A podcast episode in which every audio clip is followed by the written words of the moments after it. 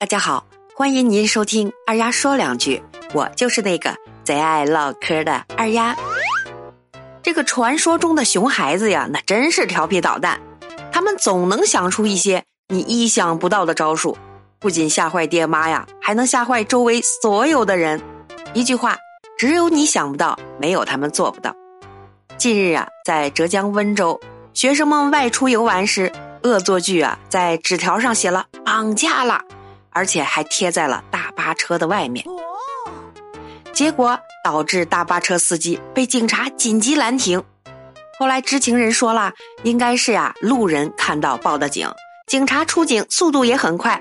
孩子们还小，没有意识到事情的严重性，最后被口头教育了。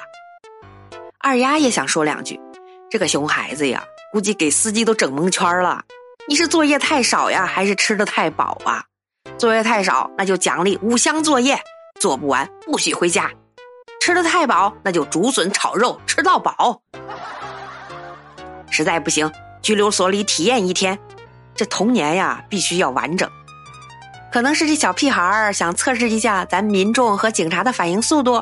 总之呀，咱要表扬那个报警的。有时候呀，这小孩子真是气人，气的牙根儿直痒痒呀。